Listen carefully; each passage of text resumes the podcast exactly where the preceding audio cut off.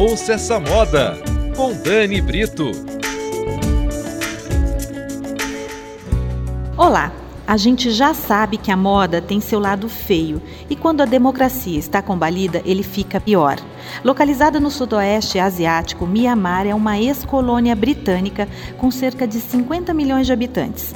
O país sofreu um golpe militar em 2021 após 50 anos democráticos. A tomada de poder provocou protestos pelo país que passaram a ser repreendidos de forma violenta. A violência pegou em cheio os cerca de 60 mil trabalhadores e trabalhadoras das 70 fábricas de vestuários em Mianmar. Foram registrados centenas de assassinatos, prisões de sindicalistas e estupro de mulheres, que representam 90% da mão de obra nessas fábricas.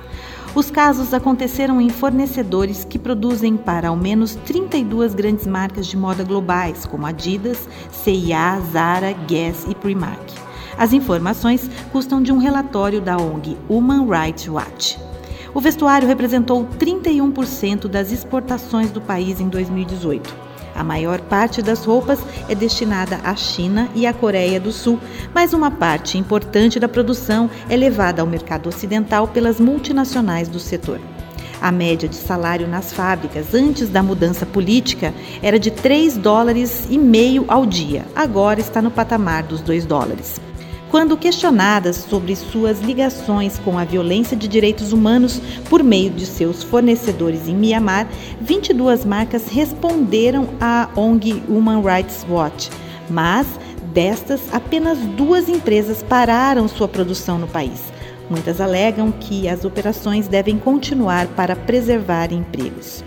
Centenas de organizações pedem à Comissão da União Europeia a suspensão do acesso de Mianmar aos mercados europeus para garantir que os militares não possam mais lucrar com a exportação em Mianmar. Até agora, todos os apelos foram ignorados. Tempos difíceis, mas é importante saber como as marcas que a gente consome agem. Continue com a gente. Até a próxima! Ouça essa moda com Dani Brito.